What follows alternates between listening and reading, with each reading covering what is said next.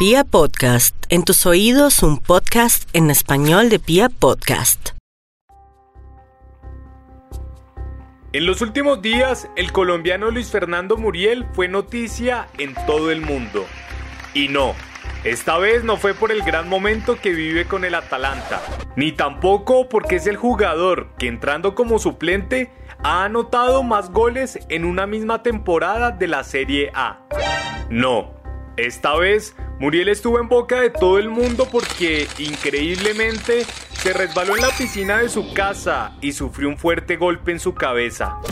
Afortunadamente, el delantero cafetero la sacó barata y no sufrió mayor daño. Eso sí, se perdió el siguiente partido con su equipo.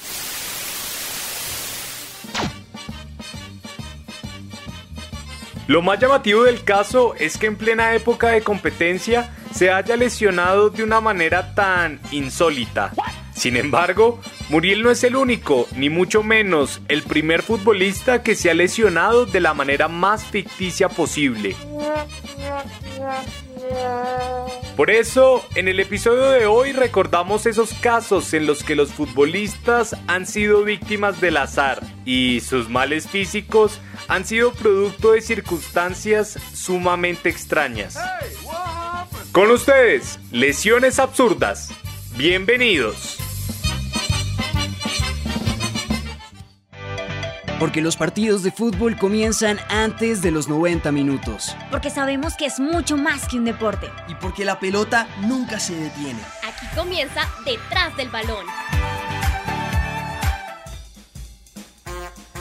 Para el arquero del Brentford de Inglaterra, Chick Brody, no había dudas de que el perro no es el mejor amigo del hombre. En 1970, durante un partido de su equipo contra el Colchester, un dulce perrito se metió a la cancha. El juego nunca se detuvo y el canino siguió el movimiento de la pelota de un área a otra. Sin embargo, cuando el balón llegó a las manos de Brody, el perro saltó para intentar atraparlo, pero al hacerlo chocó de manera directa con la rodilla del portero británico. Ese golpe perruno acabó con su rótula, sus ligamentos y su carrera deportiva. Aquel fue el último partido de ese arquero escocés que, aunque terminó su vida manejando un taxi en Londres, el mundo del fútbol siempre recordará como el portero que debió retirarse por culpa de un perro.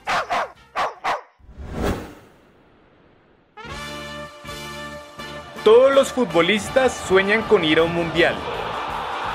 Uno pensaría en su ignorancia que lo más difícil es ser convocado, pero el entonces arquero del Valencia, Santiago Cañizares, demostró que hay cosas que se salen literalmente de las manos.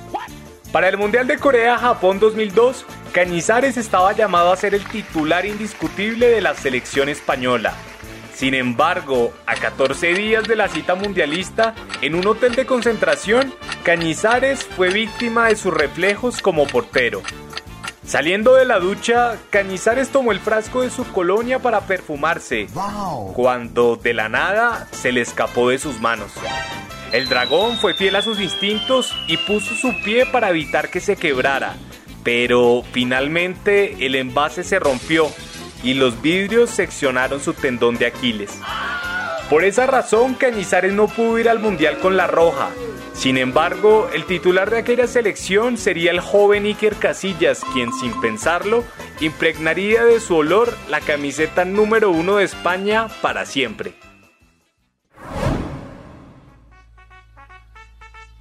Al futbolista suizo Paulo Diogo le dijeron que el compromiso del matrimonio debía estar presente en la salud y en la enfermedad. Por eso, a pocos días de su boda decidió probarlo inconscientemente.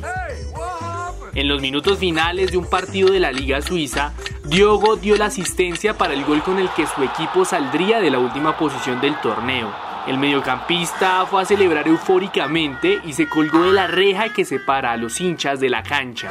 Sin embargo, cuando quiso regresar al partido, casi no pudo hacerlo porque su anillo de matrimonio justamente se había enredado con el cable de la malla. Después de forzar su brazo para poder salir, Diogo terminó arrancándose dos falanges de uno de sus dedos. A pesar de la asistencia médica, Diogo nunca pudo recuperar esa parte de su extremidad. Hoy por hoy no se sabe nada del éxito de su matrimonio, pero sí se recuerda que además del accidente, Diogo recibió una tarjeta amarilla por excederse en aquella celebración.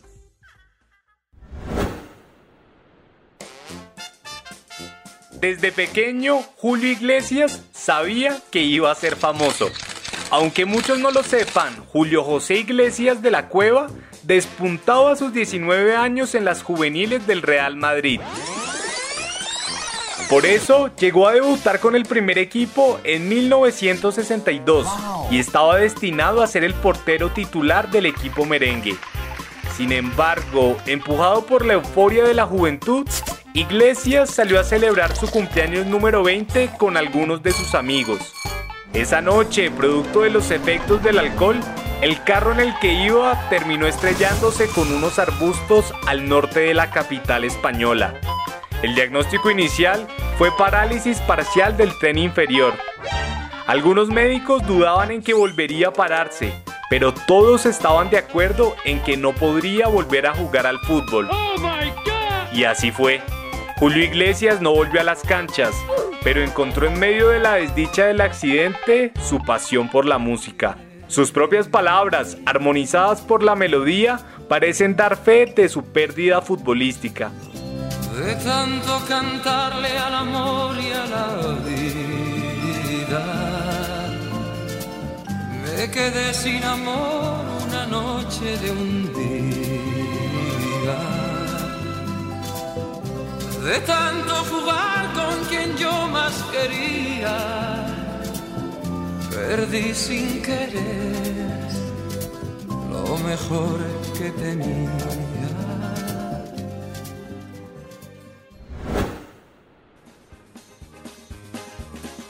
En España, el volante de la selección argentina, Ever Banega, nunca ha pasado inadvertido. Y es que más allá de sus éxitos futbolísticos, Vanega ha colmado los titulares de la prensa europea por sus deslices fuera de las canchas. En sus primeros años en suelo europeo, un video suyo en el que aparecía masturbándose ante su novia causó furor en internet. Tiempo después, estaría cerca de atropellar a un niño que simplemente le quería pedir un autógrafo. Y aún no bastándole, en el 2012 rompió los límites de la realidad. En febrero de ese año, Vanega fue increíblemente atropellado por su propio automóvil. El argentino estaba tanqueando su carro en una estación de gasolina cuando el vehículo se vino encima de su pierna porque no había puesto el freno de mano. Por ese descuido, Vanega sufrió una fractura de tibia y peroné que lo alejó cerca de seis meses de las canchas y creemos también de las gasolineras.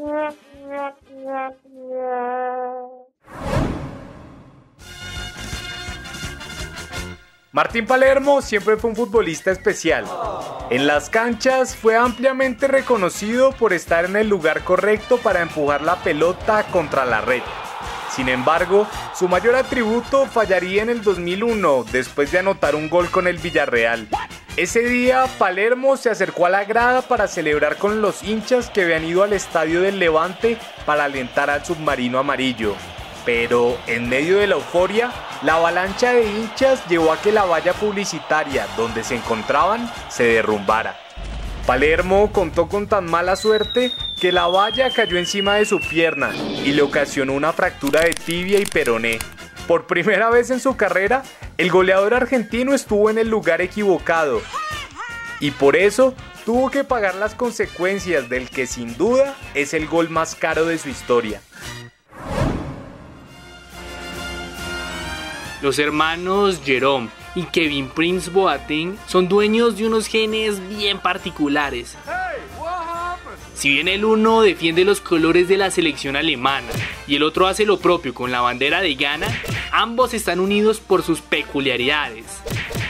Jerome Boateng, el hoy central del Bayern Múnich, ha buscado poner a prueba su fortaleza física a lo largo de toda su carrera.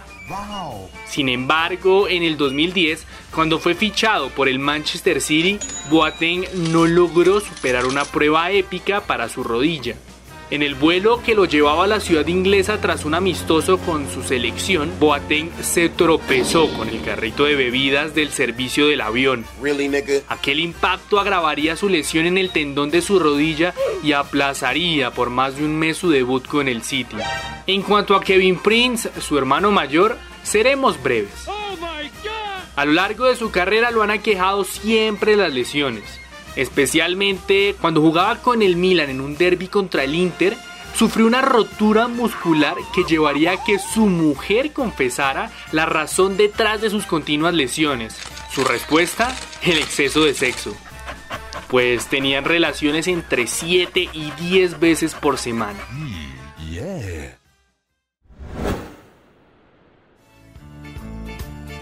Antes de Muriel, el último futbolista en protagonizar una lesión insólita fue el joven y prometedor atacante del Real Madrid, Marco Asensio.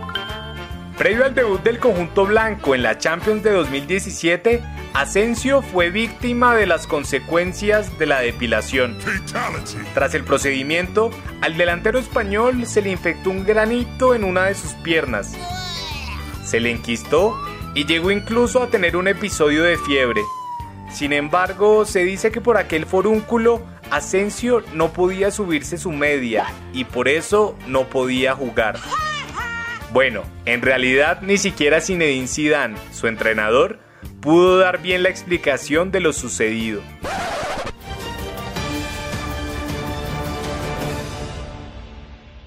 Marco está ahí con, con su grano que tenían ¿Qué, qué ¿Verdad? Es que tiene, tiene un poco, un poco todavía ahí, ahí. Entonces vamos a ver.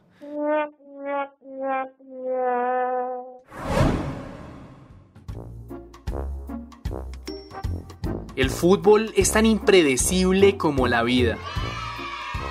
Por eso estamos seguros de que a pesar de los cuidados extremos de hoy en día, este tipo de lesiones insólitas seguirán ocurriendo.